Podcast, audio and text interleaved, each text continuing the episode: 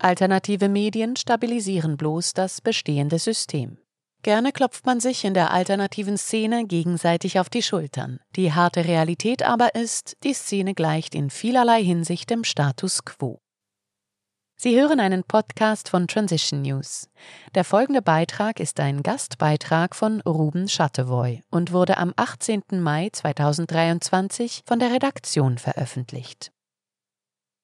Die alternativen Medien haben in dem Maß an Bedeutung gewonnen, wie die Systemmedien den Diskursraum eingeschränkt haben. Dieses Vakuum füllten die alternativen Medien als Plattform, um den unterschiedlichsten Sichtweisen auf gesellschaftliche, politische, systemische, philosophische und weltanschauliche Fragestellungen Raum zu geben den Lesern Möglichkeiten anbieten, ihre Perspektive zu erweitern, ihren Blick nach innen wie nach außen zu schärfen, sich an einem Diskurs zu beteiligen und gegebenenfalls auch ins gemeinsame Handeln zu kommen.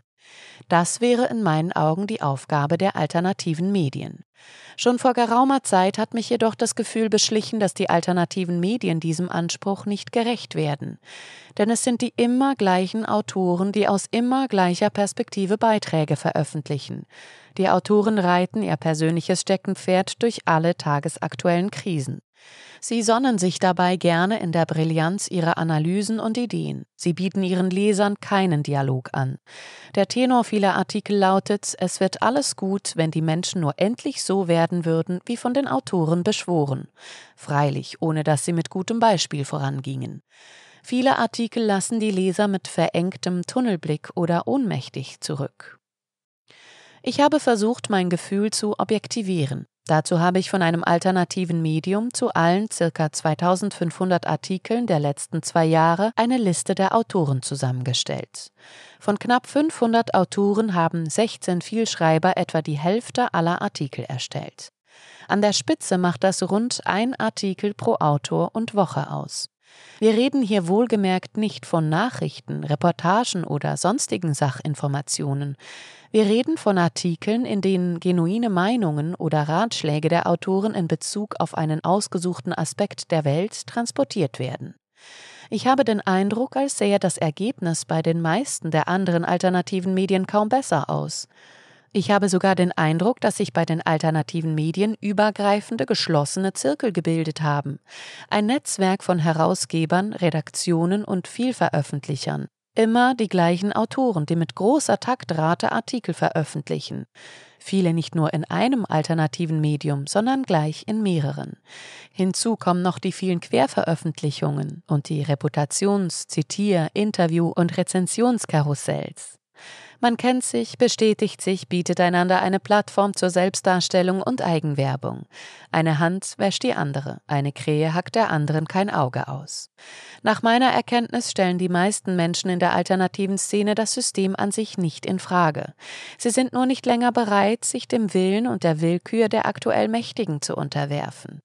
Insofern glaube ich, dass in den alternativen Medien die gleichen Mechanismen am Werk sind. Auch hier wird dem Exzeptionalismus gefrönt und es herrscht ein vergleichbarer Gruppendruck.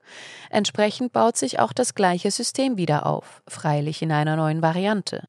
Insofern stabilisieren die alternativen Medien faktisch das bestehende System. Alternative Medien, die tatsächlich einen Beitrag dazu liefern wollen, einem alternativen System den Weg zu ebnen, müssen sich permanent selbstkritisch hinterfragen. Gerade auch vor dem Hintergrund meiner persönlichen Erfahrungen als Gelegenheitsautor in den alternativen Medien habe ich einige Wünsche an die alternativen Medien insgesamt. Was es in meinen Augen braucht?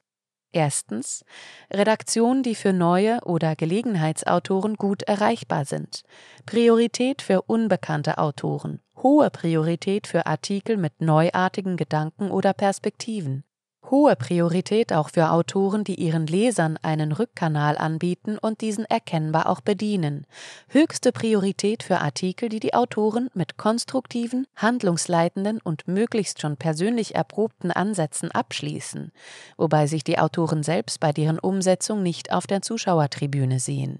Zweitens.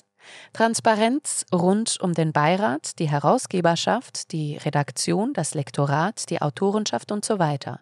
Zusammensetzung, Statuten, Prozesse, Vergütung etc. Auch hinsichtlich Finanzierung, Verwaltung, Rezeption und Vernetzung des Mediums bzw. der Plattform sollte Licht ins Dunkel gebracht werden. Die vereinnahmten Spendengelder sollten treuhänderisch verwaltet und zweckgebunden eingesetzt werden. Drittens. Begleitung durch einen ausgewiesenen Medienwissenschaftler, der die Arbeit der Herausgeber, Redaktionen und die veröffentlichten Artikel nach einem vorgegebenen Protokoll analysiert, statistische Auswertungen vornimmt und Qualitätsmerkmale extrahiert. Ein Beirat, der möglichst viele Sichtweisen und Kompetenzen einbringt, zur Selbstkritik ermuntert und die Hinweise aus der wissenschaftlichen Begleitung einbringt.